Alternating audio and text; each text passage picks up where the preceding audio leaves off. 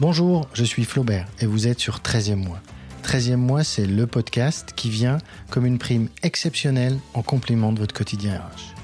Tous les 15 jours, j'invite à mon micro un acteur du monde des ressources humaines, qu'il soit DRH, HRBP, qu'il travaille dans les relations sociales ou le recrutement, qu'il ait 30 ans d'expérience ou seulement quelques années, ils ont tous des choses à raconter de leur quotidien et de leur vécu. J'échange donc en toute sincérité autour de leurs expériences et des solutions qu'ils ont mises en place. Et je partage aussi avec vous mes conseils pratiques et mon décryptage de l'actualité RH. Aujourd'hui, c'est une émission spéciale, un moment qui me replonge dans le temps. En effet, aujourd'hui, j'ai l'immense plaisir de recevoir Vincent Binetruy. Vincent est directeur France du Top Employers Institute. Autant dire que des DRH, il en croise tous les jours et des bonnes pratiques RH, il en voit matin, midi et soir. Avec Vincent, dans cet épisode de rentrée, nous parlons un peu du télétravail et beaucoup du retour ou pas au bureau et de la façon dont les DRH vont devoir faire face aux différentes problématiques que cela soulève. Vincent nous donne des chiffres sur les entreprises qui ont mis en place le télétravail et sur la façon parfois opposée dont dirigeants et collaborateurs voient ce télétravail. On aborde le DRH et la notion de transformation dont il est un acteur au quotidien. On parle aussi du phénomène de l'auto-déménagement des collaboratrices et collaborateurs et des problèmes que cela va soulever. Vincent nous donne sa vision terrain du télétravail à trois vitesses. On aborde le pass sanitaire. On ouvre sur des pistes pour accompagner le retour au bureau à travers un conseil très monde d'avant, mais qui a fait ses preuves. On fait même référence à Tony Blair. Allez, sans plus attendre, je vous laisse découvrir mon échange avec Vincent Binetruy, patron du Top Employers France.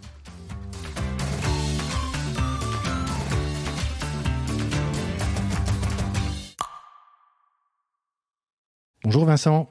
Bonjour Flaubert. Bienvenue sur 13e mois. Alors aujourd'hui, autant le dire tout de suite, c'est une émission spéciale et elle est spéciale à plusieurs égards. Tout d'abord car c'est l'émission de rentrée de septembre, après un été que nous avons attendu longtemps et des vacances que nous avons également attendues très longtemps dans ce contexte si particulier de crise sanitaire.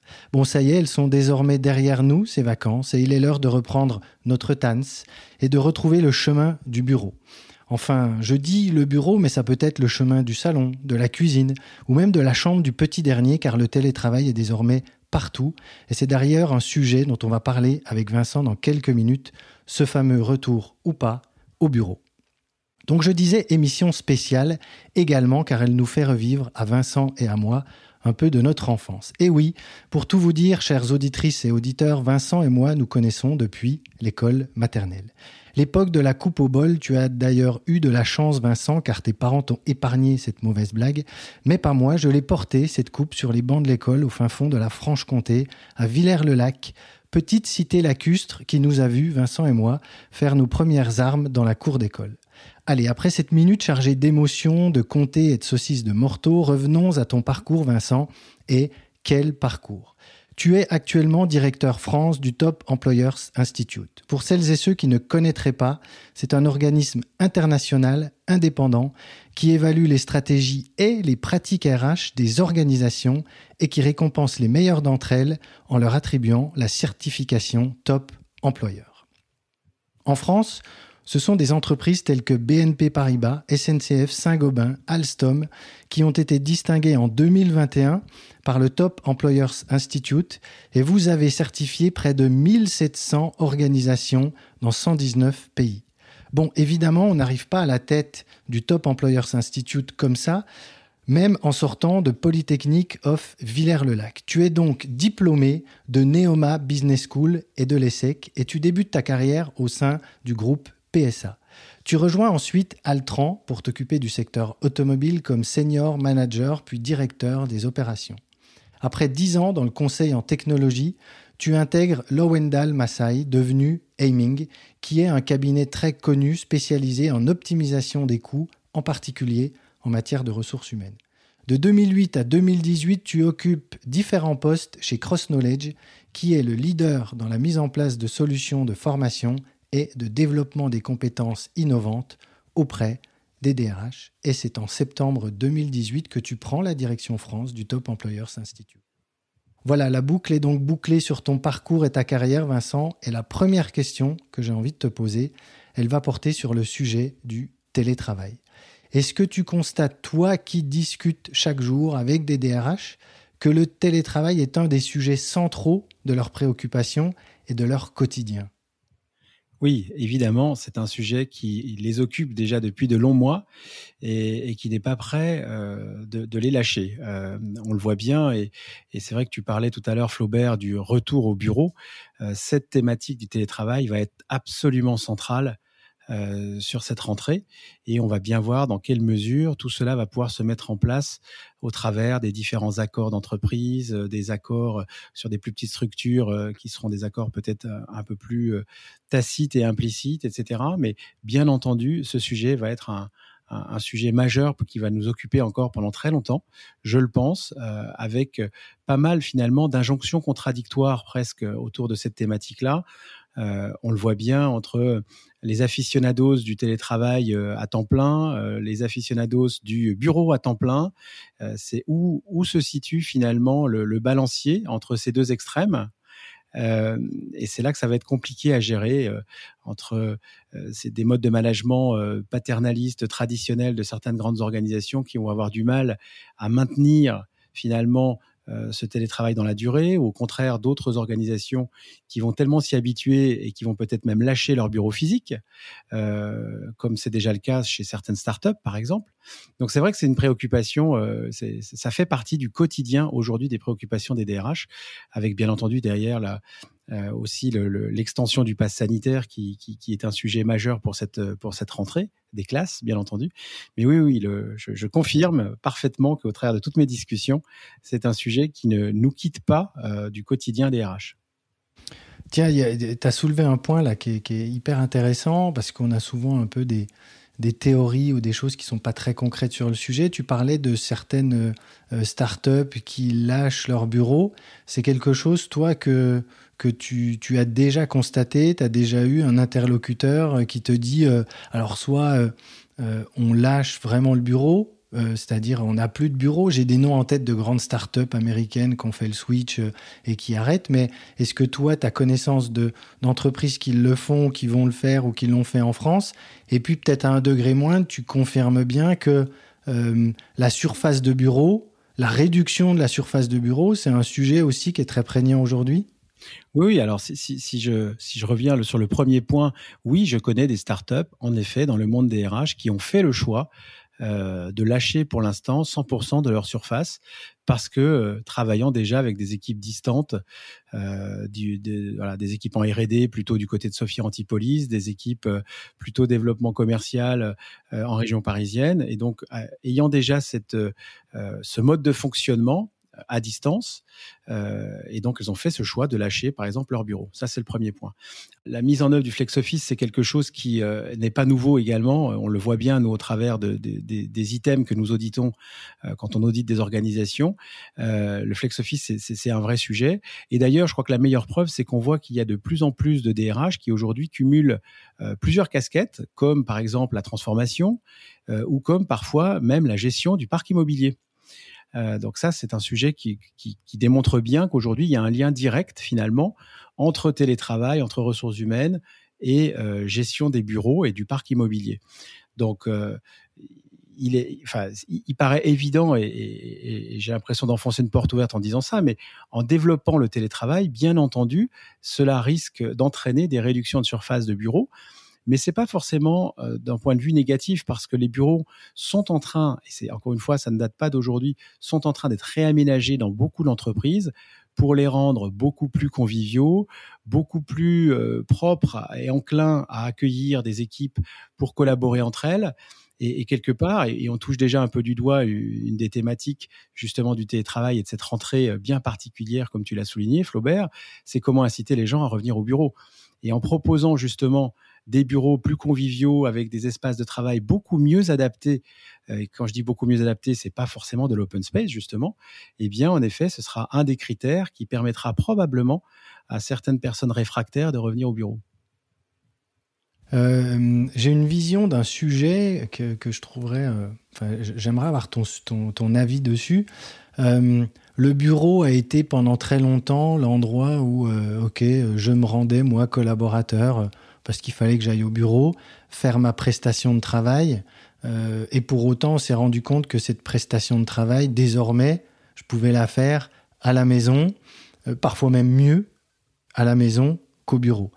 Euh, est-ce que je me trompe si je dis que désormais le bureau devrait presque devenir euh, l'endroit où on va pour travailler avec l'autre?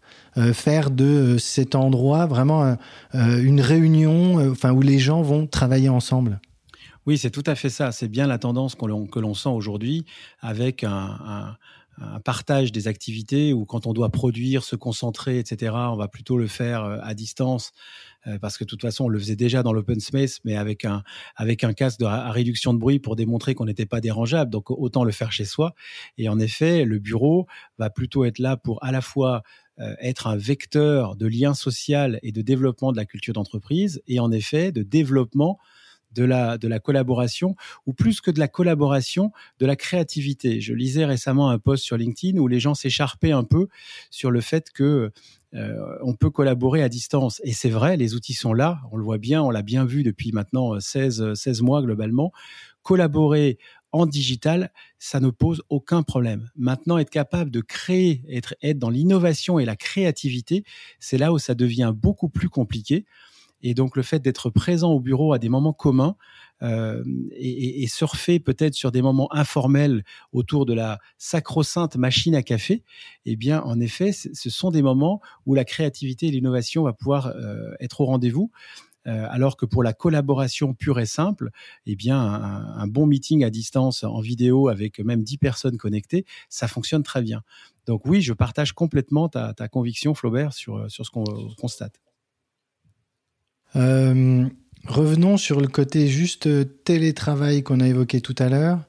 Est-ce que les DRH ont euh, vraiment été euh, les vrais acteurs ou les vrais pilotes de la machine télétravail et de la mise en place du télétravail concrètement euh, un peu à marche forcée au début et puis un peu plus euh, professionnalisé par la suite. Ils ont vraiment été les pilotes, les DRH pour toi dans ce que tu vois? Oui, alors ils, ils, ont été, euh, ils ont été les pilotes et ils l'ont, ils l'ont toujours été puisque là encore une fois, si je, je reprends ne serait-ce que l'échantillon des entreprises que nous auditons et certifions chaque année, euh, déjà l'année dernière, il y en avait déjà globalement 65% des entreprises euh, certifiées top employeurs qui avaient déjà mis en place euh, un télétravail systématique pour leurs collaborateurs. Donc ça prouve bien que c'est quelque chose qui avait déjà été piloté par les RH et qu'il a été d'autant plus pendant l'année 2020 pour cette mise en place à marche forcée. maintenant, au-delà d'être à l'initiative et au fait de piloter la mise en œuvre opérationnelle, il a fallu également lever un certain nombre de freins euh, parce que cette mise en place, même de façon un peu forcée, n'aurait jamais pu se, se, faire avec autant de succès, entre guillemets, sans, euh, je dirais, deux parties prenantes hyper importantes dans l'entreprise, que sont à la fois les managers opérationnels, parce que c'est pas parce qu'on dit à un moment donné, euh, bah tiens, on va mettre en place le télétravail. Vous avez un manager réticent à un moment donné qui veut pas fonctionner comme ça, qui a besoin d'avoir son équipe à proximité et donc qui va freiner. Donc donc le rôle des DRH, ça a été ça, ça a été aussi d'accompagner les managers en termes justement de transformation des habitudes, de changement des habitudes. Et puis l'autre partie prenante importante, c'est le top management. Puisque le top management, si à un moment donné, euh, le top management n'impulse pas finalement le fait que oui, il adhère, oui, il accompagne, voire, voire il est exemplaire sur cette pratique-là, eh bien, euh, forcément, les managers en dessous ne suivront pas et ce sera encore plus compliqué de, mettre tout ça en œuvre. Donc oui, les DRH ont été à la, baguette et leur rôle, ça a été à la fois la mise en œuvre auprès des collaborateurs, mais toute la conviction, euh, le fait de devoir convaincre les parties prenantes que sont à la fois les managers opérationnels et le top management. C'est marrant ce que tu dis parce que ça me renvoie à tellement de sujets. Euh, euh, que moi j'ai essayé de déployer et que j'ai déployé à l'époque quand j'étais DRH. Et euh, on retrouve ce, triptyque hein, avec euh, le DRH, ses idées, ses envies, mais il n'est rien sans le relais des managers qui font vivre le sujet quel qu'il soit, que ça soit de la QVT, que ça soit plein de choses. c'est le manager qui fait vivre ça et qui est le relais auprès de ses équipes. Et puis le top management qui doit être sponsor, exemplaire et qui doit porter et prêcher la bonne parole. Et au-delà de la, de la porter, il doit l'incarner. Donc on retrouve exactement ce triptyque dans ce que tu dis sur, sur la mise en place du, du télétravail. ça me renvoie aussi à quelque chose que tu, que tu as évoqué, euh, un sujet, là, tu l'as dit au moins trois fois depuis qu'on a commencé, c'est la transformation. J'ai beaucoup aimé quand tu as dit euh, le DRH aujourd'hui, il est aussi patron de la transformation. Est-ce que cette mise en place du télétravail est venue euh, donner un, cliquet de plus là sur le fait que le DRH est vraiment le patron aussi de la transformation en entreprise? Oui, indéniablement. Euh, la transformation de l'entreprise, c'est quelque chose qui, c'est la transformation des modes euh, managériaux, mais c'est également le fait d'accompagner finalement la transformation des métiers de l'entreprise. Et moi, je suis toujours surpris quand je discute avec certains professionnels DRH ou certaines personnes qui me disent, ben en fait, euh, là pendant un an, on a mis en fait nos, projets sous cloche parce qu'il a fallu gérer la crise sanitaire, etc. Ben non, mille fois non. C'est-à-dire que la réalité des, des, DRH depuis ces 16 derniers mois, euh, ça a été à la fois de gérer l'opérationnel lié à la crise sanitaire et tout ce qui s'ensuit, la crise sociale, la crise économique pour certains secteurs, voire la crise psychologique avec un accompagnement particulier de certaines populations clés. Mais au-delà de ça, ça a été quand même de continuer à, transformer, à accompagner la transformation de l'entreprise. Les métiers de l'entreprise, ils, n'ont pas cessé de se transformer euh, pendant cette période-là. C'est-à-dire que même si parfois on a l'impression d'avoir vécu sous cloche pendant 16 mois et de se dire, mais finalement, qu'est-ce qu'on a fait ces 16 derniers mois? En tout cas, à titre personnel, parfois, parce que moins de vie sociale, etc. D'un point de vue professionnel, les entreprises n'ont pas cessé de se transformer. Et ça veut dire que tous les métiers, par exemple, qui étaient en train euh, d'être euh, en train de diminuer en termes de type de métier, la création de tous ces nouveaux métiers dont on parle très souvent, etc. Ça, ça s'est pas arrêté pendant cette période-là. Et ça veut dire que toute la difficulté pour les DRH ces derniers mois, ça a été de gérer les deux, de gérer le temps court avec la gestion opérationnelle de la crise et le temps moyen et long euh, de la transformation des métiers qui, voilà, qui est durable et, qui n'a pas pu être mise entre parenthèses. En fait, ce que tu dis, euh, c'est bien dans la logique de la fonction de DRH, c'est que il n'est pas monotage quoi le DRH et qui doit à un moment donné euh, piloter là euh, tous, les curseurs, les, faire avancer ensemble, et qu'en effet, il n'a pas pu mettre sous cloche l'ensemble des choses et se concentrer uniquement sur, ce sujet-là, d'où cet acteur désormais très important en matière de transformation. Dernière question comme ça autour du télétravail, mais est-ce que tu as constaté, toi, différentes phases dans la mise en place du télétravail? C'était comment euh, un peu poussif au début, ou en tout cas marche forcée, obligatoire? Ça s'est professionnalisé par la suite? Tu as vu, toi, ça? Euh, tu, le vois chez, chez les, entreprises top employers oui, oui, alors ça, on a pu le constater. Alors, encore une fois, pas forcément chez les top employeurs, parce qu'eux avaient déjà largement anticipé ça depuis plusieurs années. Euh, mais en tout cas, dans toutes les entreprises avec lesquelles je, discute, on, a pu constater effectivement un phasage très différent, et puis surtout des revirements de situation quitte à arriver parfois à des, à des, à des, à des situations euh, schizophréniques où, à un moment donné, on, on demande aux collaborateurs, au travers d'enquêtes d'engagement ou de pulse survey, quel serait le rythme idéal pour, euh, pour eux. Et puis, et puis d'un seul coup, la, la direction qui d'un seul coup décrète qu'à partir du, du 1er septembre, il faut que 100% des collaborateurs reviennent au bureau. Euh, donc il y a un côté un peu schizophrène autour de cette notion-là. Et, euh, je te citerai en fait deux, études qui m'ont bien marqué à la fin du printemps là. C'est un, baromètre euh, via Voice pour les échos en avril de cette année qui disait que globalement, si 80% des patrons d'entreprises de plus de 1000 personnes étaient plutôt favorables au maintien du travail, il y en avait globalement plutôt 80% des patrons de moins de 100 personnes qui ne voulaient plus du tout du télétravail. Donc euh, ça, c'était une première déjà euh, première étude qui m'avait quand même euh, bien surpris à l'époque. Et puis en juin, donc deux mois plus tard, il y a eu une étude de la NDRH qui disait que globalement, 23% des DRH interrogés dans le cadre de cette étude souhaitaient justement que 100% de leurs collaborateurs soient de retour au travail au 1er septembre. Et ça, il y a encore six mois, c'était totalement inconcevable euh, qu'un DRH ou une DRH puisse tenir ce type de discours-là, parce que tout le monde avait compris l'intérêt du télétravail, en voyait également parfaitement les limites, et donc voyait bien qu'il fallait trouver probablement un mode hybride, comme dont on parle beaucoup actuellement. Mais pour autant, on, a, on est quand même sur des chiffres qui sont assez importants de euh, voilà, d'entreprises qui souhaitent que 100% de leurs collaborateurs soient de retour au travail. Alors c'est vrai qu'on le sait très bien que 100% des jobs ne sont pas télétravaillables. Et, donc il faudrait euh, regarder dans le détail euh, l'échantillon des répondants à ces enquêtes et à ces études. Mais pour autant, je trouve qu'il y a une, tendance de revirement de situation là où, on favorisait véritablement le, télétravail et qui était la demande des collaborateurs. Hein, on pourra y revenir après, mais c'est quelque chose qui est ancré chez eux en termes de, critères de choix d'entreprise, d'évolution de carrière, etc. Et pour autant, des entreprises qui, en effet, font machine arrière. Voilà. Très intéressant les chiffres que tu donnes avec euh, un peu un côté euh, tectonique des plaques entre euh, les dirigeants qui se disent moi je veux qu'ils reviennent et les collaborateurs qui disent moi je veux rester. Et en effet, ce chiffre de la NDRH où on n'aurait pas imaginé il y a encore quelques mois qu'il y ait autant de DRH qui disent hop, tout le monde euh, retourne au bureau. Exactement. Euh, comme quoi, euh, comme quoi le monde d'après sera peut-être pas très différent du monde d'avant. Et quand on est dans la NAS, on se dit faut changer des choses et bon, chasser le naturel, il revient au galop. Bon, à voir. Alors ça fait vraiment le... exactement. et, donc le sujet du retour au travail et de la problématique. Hein, tu parlais tout à l'heure euh, des aficionados du télétravail et puis euh, euh, de ceux qui veulent retourner au bureau en se disant ça y est, je vais retrouver les collègues. ce sujet-là, c'est un mythe ou une réalité, la problématique qu'il y a autour du, du, retour au bureau? Alors, c'est une vraie, vraie, vraie réalité.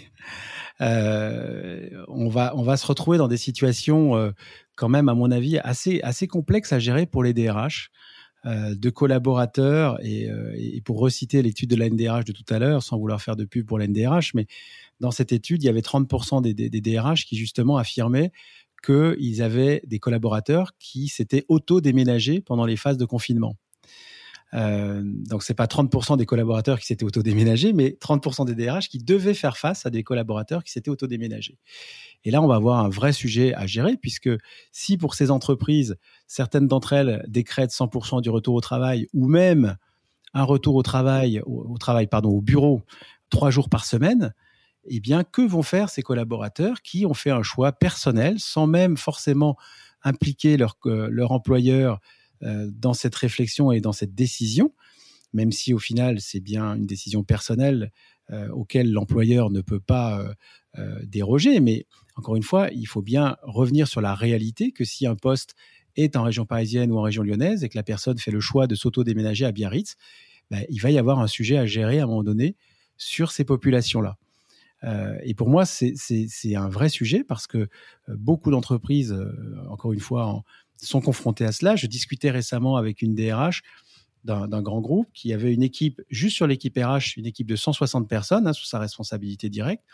Et sur ces 160 personnes, elle avait 20 personnes dont elle avait découvert qui s'étaient auto-déménagées, justement, et travaillaient justement en dehors de la région à laquelle appartient, euh, appartient ce groupe-là. 20 personnes sur l'équipe, c'est énorme. Sur une équipe de 160 personnes, euh, et dont certaines personnes n'étaient pas forcément restées en France métropolitaine. Voilà, donc c'est des sujets qui, sont, qui vont être très très chauds, qui vont être vraiment brûlants. Et, et, et cette rentrée, en effet, entre ce sujet-là et le sujet euh, du pass sanitaire, de la mise en place du pass sanitaire, euh, annonce, à mon avis, des, heures euh, un, peu, un peu compliquées, justement, pour, pour les DRH, en tout cas au moins en France. mais c'est un vrai sujet. Alors merci, merci beaucoup parce que j'évoque souvent ce sujet de retour au bureau et je n'avais pas du tout vu le côté auto-déménagement. D'ailleurs, j'adore le terme d'auto-déménagement. je pense qu'on pourrait faire 30 euh, minutes philosophiques sur le sujet. Euh, et en effet, euh, toutes les problématiques que ça soulève. donc, je suis parti de moi-même, là, sans rien dire à personne, habiter à 100, 200, 300, 400, 500, voire plus, puisque tu parles même de collaboratrices et collaborateurs qui sont partis à l'étranger. et quand on va me dire, ben maintenant, tu retournes au bureau, même deux jours par semaine, voire full time. Euh, là, je pense qu'il va y avoir en effet euh, quelques problématiques à gérer. Merci, moi, j'avais pas, euh, pas vu le sujet. Oui, à, mon sens, il y a plusieurs problématiques. Il y a des problématiques purement organisationnelles et liées à du juridique franco-français, on va dire, de droit du travail. Par exemple, le fait qu'un un employeur est censé payer 50% de l'abonnement de transport en commun pour rejoindre son lieu de travail. Donc ça veut dire que quelqu'un, je prends l'exemple du, télétravailleur euh, de Biarritz qui doit venir travailler à Paris deux jours par semaine, eh bien, euh, son employeur est censé prendre 50% de son abonnement euh, SNCF, mais euh, quand on regarde les formules d'abonnement SNCF actuellement, c'est plutôt des cartes de réduction que des abonnements. ça, c'est le premier point. Donc, ça veut dire qu'il risque d'y avoir un, reste à charge pour le collaborateur immense. Et puis derrière, il y a le fait de loger effectivement deux jours par semaine, par exemple, en région parisienne, qui seront à la charge du collaborateur. Donc, ce que moi j'imagine, c'est que euh, et, c'est un des risques, à mon sens, de, tout cela, c'est au-delà des accords euh, globaux de télétravail, il risque d'y avoir également des accords de gré à gré sur certaines populations un peu sensibles dont on qu'on ne souhaite pas perdre pour l'entreprise. C'est-à-dire que pour certaines populations, il n'est pas impossible que ça rentre dans le cadre euh, générique de l'accord de télétravail, avec en effet des conditions négociées. Et puis pour certaines personnes, euh, certains talents euh, clés de l'entreprise, qu'il puisse y avoir des arrangements bien particuliers euh, dans une optique de rétention de ces talents. Et, moi, ce que je vois poindre justement, c'est quelque part un télétravail à deux vitesses, ou même plutôt à trois vitesses entre ceux qui peuvent télétravailler et ceux qui ne peuvent pas télétravailler, puisqu'il y aura toujours cette dichotomie de toute façon chez les travailleurs. Et puis au sein de ceux qui peuvent télétravailler, de ceux qui seront, je dirais, sur un, un régime général, comme la mhm. sécurité sociale, sur un régime général, et puis et puis l'autre qui sont sur des régimes euh, particuliers. Donc je pense qu'il risque d'y avoir des, des, des, des, fractures sociales entre guillemets liées à cette mise en œuvre du télétravail. Donc ça, c'est un vrai risque que je vois poindre. Et puis l'autre risque, euh, qui est beaucoup plus macro et qui est pas lié euh, simplement à, du franco-français et, du droit du travail français, qui est plutôt en termes de perspective. Euh, ça a été souligné par Tony Blair, qui maintenant en fait est à la tête d'un institut qui s'appelle le Tony Blair Institute for Global Watch, qui a euh, comment sorti une étude il y a pas très longtemps et qui a parlé des anywhere jobs, c'est-à-dire les métiers que l'on peut pratiquer de n'importe où, et qui disait que globalement 20% des métiers étaient des anywhere jobs, donc ça, c'est formidable parce qu'on peut se dire que du coup, bah, forcément, euh, pourquoi ne pas aller à Biarritz hein, pour reprendre cet exemple et, en profiter pour lier des aspects euh, personnels et professionnels. Quand on pousse un petit peu plus loin, en fait, cette euh, cette question des anywhere jobs, c'est que anywhere, ça peut être bien entendu à Biarritz, mais anywhere, ça pourrait être pourquoi pas en Inde, ça pourrait pourquoi pas être en Chine, pourquoi? Parce que on se souvient, je pense, en tout cas pour les plus anciens d'entre nous, de tout le, euh, le mouvement d'offshoreisation qui avait pu se pratiquer au début des années 2000, notamment dans les services informatiques, etc., qui n'avait pas si bien fonctionné que ça, et on avait tout relocalisé ensuite plutôt en Europe, mais où à ce moment-là, ni les moyens technologiques, ni la connaissance suffisante de, des cultures de ces pays-là n'avaient permis véritablement de bien fonctionner et de faire que les projets soient des succès. Aujourd'hui, on est 20 ans plus tard, les moyens technologiques sont là, euh, on sait très bien comment fonctionner avec des Indiens, avec des Chinois, avec d'autres populations. Et, aujourd'hui, un employeur pourrait très bien décider d'externaliser certaines fonctions, certains pans entiers de son activité. C'est déjà le cas, on le sait bien. Hein. Le fait que la comptabilité soit à l'île Maurice, etc., pour certains secteurs, c'est déjà le cas, mais on pourrait aller beaucoup plus loin. Et donc, je pense qu'il faut que ces, euh, ces télétravailleurs autodéménagés soient quand même aussi conscients euh, du risque qu'ils ont pu prendre à un moment donné, où en se disant je suis sur une fonction clé, je ne risque pas grand-chose, au final bah, se trouve euh, avec un Anywhere Jobs qui, euh, le Anywhere pouvant être ailleurs qu'en France et sur une décision stratégique de l'entreprise. Très juste, très vrai. Et, et, moi, ça me renvoie, j'ai eu récemment, là, je, J'accompagne euh, une jeune responsable RH que j'ai recrutée pour un client. Je fais son suivi de période d'essai. On échange sur un sujet et télétravail de collaborateurs euh, qui, qui partent télétravailler à l'étranger. Ça soulève de vraies problématiques juridiques, le fait de télétravailler à l'étranger. Fiscal. Est-ce que, euh, bah, fiscalement, en termes de, bah, tiens, j'y vais, je prends l'avion s'il se passe un truc, est-ce que j'ai le droit et sous quel droit je suis quand je télétravaille d'un pays qui n'est pas la France? Enfin, ça soulève plein de choses. Et les, ceux qui se sont auto-déménagés, je pense qu'ils n'ont pas réfléchi à tout ça en amont. et ça va soulever certains problèmes. Ok, je, j'adore le, j'adore le sujet et on va le suivre de près. Tu, parlais tout à l'heure des aficionados là, du télétravail. Hein. Alors les, les auto-déménagés en font partie. Euh, on est d'accord pour dire que là, on, a déjà quand même deux clans. Hein. Ceux qui euh, disent euh, cool, euh, je retourne au bureau. Et moi, je, prends toujours l'anecdote en disant on les reconnaît, ils sont dans, le, dans les bouchons le matin et ils ont la banane. Ils sont contents d'être dans les bouchons parce qu'ils retournent au bureau et enfin, ils vont retrouver les collègues. Puis après, tu as les autres, les aficionados là, du télétravail, ceux qui adorent recevoir un colis Amazon en pleine réunion. Excusez-moi, on sonne à la porte, j'y vais, c'est Amazon, je suis content. Tu es d'accord pour dire qu'il y a ces deux clans là? Tu le vois ça? Oui, oui, il y, a, vraiment ces deux clans. Et puis ces deux clans, euh, on arrive assez bien à les distinguer aussi. Très souvent, ce sont quand même aussi des, des clans générationnels, c'est-à-dire que les plus jeunes générations euh, qui, euh, qui peuvent être logés euh, dans des conditions, je ne vais pas dire précaires, mais en tout cas plus modestes probablement parce qu'ils sont sur un premier job, ils habitent tout seuls et, et, les montants des loyers dans certaines grandes villes françaises sont suffisamment élevés pour qu'ils soient sur des surfaces plutôt réduites. Et donc, ils sont très contents d'avoir une vie sociale. Et cette vie sociale, elle passe aussi, on le sait bien, par le bureau, qui est finalement euh, voilà, le travail. On sait bien que c'est là où on le passe le plus de temps. Donc voir les collègues et rencontrer du monde, notamment dans le cadre du bureau, euh, peut être un élément euh, euh, de ciment de leur vie sociale, surtout quand pendant de très longs mois, ils sont pas beaucoup sortis.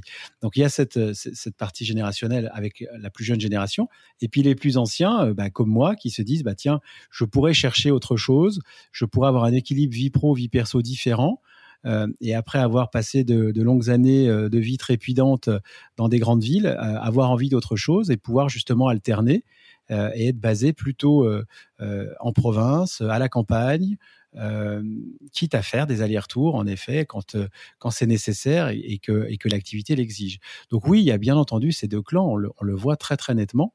Euh, et avec, mais, mais dans, dans tous les cas, les gens sont quand même contents de se retrouver au bureau euh, quel que soit l'âge, quel que soit le métier, quelle que soit l'entreprise.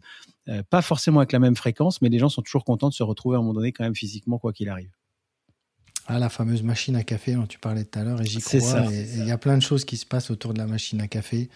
D'ailleurs, les, les, bons délégués syndicaux euh, à côté de la machine à café avec les pièces là pour faire parler les gens. Et même quand on ne boit pas de café comme moi, ça reste toujours un endroit intéressant euh, où, euh, où, où, traîner euh, où traîner ses guêtres pour justement glaner des informations et, et, être au fait de ce qui se passe dans l'organisation.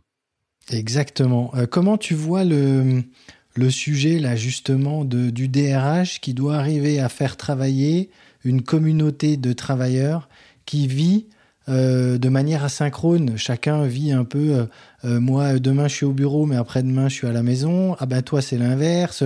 Comment tu vois ça, le rôle du DRH là-dedans? C'est une vraie problématique, ça, pour lui? Alors, c'est une vraie problématique, en tout cas, dans le fait d'encadrer euh, ces, pratiques-là. Sur la mise en œuvre des pratiques, moi, je suis vraiment euh, partisan, et c'est ce que je vois le plus au niveau du terrain. Donc, je trouve ça plutôt rassurant, le fait de, donner le pouvoir aux managers de terrain pour cette mise en œuvre opérationnelle. C'est-à-dire que euh, l'ADRH va fixer euh, le cap, va fixer les, les, règles, va fixer le cadre, et puis derrière, les managers opérationnels vont faire en sorte d'organiser euh, la présence au bureau en fonction des besoins justement euh, de l'équipe qui sont pas toujours les mêmes euh, que ceux de l'équipe d'à côté ou, du métier d'à côté. Donc je suis assez partisan de cela et j'ai plutôt confiance justement sur le fait que les DRH parviennent à globalement classifier à peu près tous les cas de figure et fassent confiance aux managers, pour autant encore une fois que le top management justement leur fasse confiance dans la mise en œuvre opérationnelle et que ça fonctionne bien. je prends un exemple concret très souvent, les gens, ils préfèrent être ensemble les mêmes jours au bureau. Euh, pourquoi les mêmes jours? Parce que justement, quitte à se voir, autant se voir toute l'équipe. Et puis, si on veut en effet qu'il y ait de la créativité et de l'innovation qui se fasse, autant que toute l'équipe soit là. Mais du coup, ce sera peut-être pas en même temps que l'équipe d'à côté pour éviter euh, qu'il y ait une surpopulation au niveau des bureaux et qu'au niveau du flex office, euh, on se retrouve coincé. Donc, il y a quand même un cadre à mettre en œuvre, mais ensuite de euh, pour prendre un, bon anglicisme à la mode, d'empowerer les managers euh, pour, les laisser, euh, pour les laisser organiser tout cela de manière opérationnelle. Ok, le DRH fixe le cadre. recense les différents cas et ensuite au manager d'adapter et de gérer lui, on va dire, sur son micro-département et, et en effet de faire pour que les gens viennent ensemble travailler, mais sur son département, et après, bon, au DRH, de, veiller à la globalité. Euh, ok, est-ce que tu as comme ça euh, en tête, je sais pas, deux, deux ou trois grandes questions ou priorités qui sont justement soulevées par ce retour au bureau Quels sont, selon toi, les deux ou trois sujets qui vont naître de cette problématique de retour ou pas au bureau? Alors, il y a une première problématique euh, tout à fait d'actualité qui est quand même la, mise en œuvre du pass euh, sanitaire, puisque euh, il, se met en œuvre et il se généralise auprès de populations où on sait qu'on est sur une certaine tension en termes de marché de l'emploi.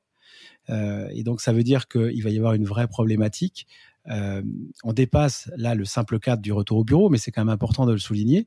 Euh, se dire qu'un DRH qui est déjà sur une tension en termes de, certaines ressources clés, euh, à qui on va demander de mettre à pied potentiellement certains de ses collaborateurs parce qu'ils n'auront pas de passe vaccinal, ça va être un, ça va être une vraie problématique pour eux de se dire comment je développe d'un côté ma marque employeur pour dire venez chez moi et derrière d'avoir l'obligation de mettre à pied certains de, certains de, ses collaborateurs. Donc ça, c'est ça, c'est un, gros sujet qui va occuper encore euh, une bonne partie de la fin d'année probablement, et en tout cas bien euh, tout le mois de septembre, sur comment ça va se mettre en œuvre véritablement au-delà des textes de loi qui ont été promulgués et passés cet été, comment ça va se mettre en œuvre de façon opérationnelle. Ça, c'est le premier point.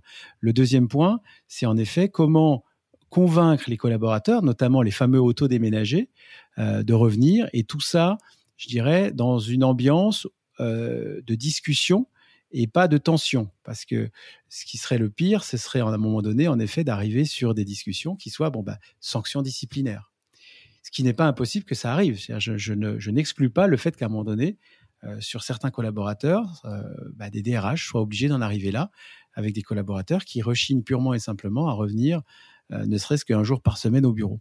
Donc ça, ça va être des sujets, euh, oui, être, qui vont être importants, euh, et qui vont être clés pour cette rentrée. Et puis, comme je le disais tout à l'heure également, eh bien, la mise en œuvre du cadre, et notamment d'un point de vue à la fois, comment dirais-je, organisationnel, mais aussi financier. Qu'est-ce que l'entreprise va être prête à prendre en charge pour faire revenir les gens au bureau? Ça, ça va être un, ça va être un vrai sujet. Et puis après, je l'évoquais rapidement tout à l'heure aussi, c'était le fait de pouvoir justement, et, beaucoup d'entreprises y ont travaillé ces derniers mois, euh, de travailler sur un réaménagement des bureaux, euh, certes pour réduire les surfaces, mais encore une fois, pas forcément dans une optique de gain financier, euh, mais plutôt d'optimisation de ces espaces pour faire en sorte, d'une part, que les gens aient envie de revenir au bureau et que quand ils reviennent, bah, ce soit efficace et soit pas seulement de jolis locaux, mais que les gens aient envie de revenir parce qu'ils voient une vraie valeur ajoutée à, revenir au bureau. Donc voilà un peu tous les sujets qui vont préoccuper euh, cette, cette rentrée. J'en rajouterai peut-être un dernier qui est probablement, et ça c'est pas forcément lié avec le retour au bureau, mais de façon générale, c'est qu'à partir du moment où, où la reprise économique va véritablement euh, être confirmée, et ce, dans la majorité des secteurs, pas seulement dans quelques secteurs, eh il va y avoir une attente probablement de la part des collaborateurs d'un meilleur partage de la valeur ajoutée et de la création de valeur de l'entreprise. Donc, ça pourra prendre beaucoup de formes différentes. Euh, le fait d'accompagner la mise en œuvre du télétravail peut en être une, euh, mais en tout cas, il y aura des attentes qui seront très fortes. Et, je pense qu'il euh, faudra être très vigilant à ça pour éviter un nouveau mouvement gilet jaune qui pourrait très bien arriver d'ici la fin d'année si ce n'est pas géré correctement. Ok, allez, dernière, euh, dernière question, euh, sans que ce soit euh, des choses qui vont être gravées dans le marbre, mais est-ce que tu vois déjà une ou deux bonnes pratiques sans qu'elles soient obligatoirement très concrètes et très abouties, mais naître, remonter un peu de, de tout ce que vous voyez, vous, au quotidien, dans les entreprises que vous auditez, avec les DRH avec lesquels tu discutes? Pour inciter les gens à revenir au, bureau, c'est ça? Exactement, ouais, ouais. Oui, bah alors il y a, y a tout ce que je viens d'évoquer hein, sur le, travail sur les bureaux, sur euh, le fait d'être capable de proposer et d'être flexible justement euh, d'être capable d'adapter même euh, en fonction de la situation particulière de certains travailleurs, de certains salariés, et, et d'être capable de sortir du cadre d'un accord de télétravail qui aurait été mis en place, même si, comme je le soulignais tout à l'heure, moi j'y vois aussi des effets secondaires avec le fait d'avoir un télétravail à deux vitesses, mais pour autant d'être capable d'avoir un minimum de flexibilité. Euh, donc ça, ça va être important. Euh, et puis, je pense que euh, même si ça fait un peu ancien monde, le fait d'avoir un événement de rentrée avec son équipe pour quelque part célébrer le retour au bureau et retrouver un certain collectif autre qu'à travers l'écran, eh bien, mine de rien, je pense que c'est un élément qui peut être hyper structurant et inciter les gens à en effet être plus engagés sur un retour physique au, bureau.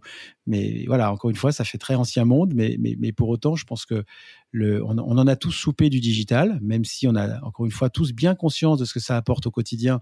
Je pense qu'on a tous autant conscience de ses limites que de ses bénéfices euh, dès à présent. Et, et donc le fait d'être capable de, de, de, de, prendre ses distances avec le digital et de remettre en place justement un événement de kick-off de rentrée, je pense que c'est quelque chose qui sera important, euh, d'autant plus cette année.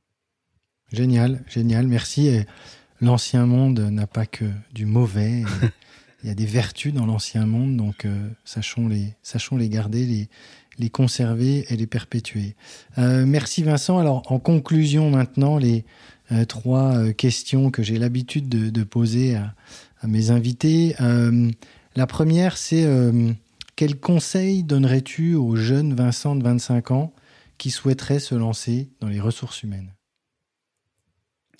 Alors, c'est une très bonne question. Je pense que le, premier conseil, ce serait pas forcément de commencer par une formation en RH, mais plutôt de se montrer euh, hyper curieux et très ouvert avec une formation beaucoup plus généraliste et essayer d'acquérir un, un, maximum euh, d'expérience de, euh, en France, mais aussi et surtout à l'international, au travers des études, au travers de stages, au travers euh, de premiers jobs, pour pouvoir toucher à, plein d'aspects de l'entreprise avant euh, véritablement de se consacrer aux ressources humaines, pour avoir connu justement bah, des expériences de terrain sur des fonctions euh très opérationnelles et, et, connaître le métier avant de prendre la hauteur suffisante et peut-être faire un troisième cycle dans ce cas-là, spécialisé en RH, mais qui serait un peu comme un aboutissement et pas comme un point de départ. Ok, merci. Très bon conseil, en effet. Euh, deuxième question, tu pars sur une île déserte et tu peux emmener euh, un livre? Quel est ce livre? C'est horrible comme question, ça. Un livre sur une île déserte. Déjà, je sais pas combien de temps je vais y rester. C'est horrible. Donc, je vais prendre un, un, livre très épais dans ce cas-là, et je vais prendre, je sais pas, la trilogie du Seigneur des Anneaux ou, la, ou, euh, ou les trois tomes du Comte de Monte Cristo d'Alexandre Dumas? D'accord, bah, tu t'échappes. Tu... Très bien, j'adore. Merci. Euh, toute dernière question, est-ce que tu as une personne euh, du monde des RH à me recommander pour un, un prochain podcast 13e mois? Or, j'en aurais évidemment euh, plein, plein à, te conseiller, mais la personne qui me vient en tête spontanément, ce serait euh, Sandra Aslar, qui est DRH du groupe Monoprix.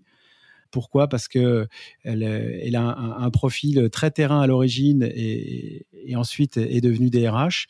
Et puis parce que elle fait face à des enjeux considérables qui sont ceux de la distribution aujourd'hui, avec une évolution forte de ces métiers, et est en train de mettre en place et a déjà mis en œuvre un certain nombre d'actions euh, hyper innovantes. Et je pense qu'il serait euh, en effet intéressant de l'entendre s'exprimer sur le sujet.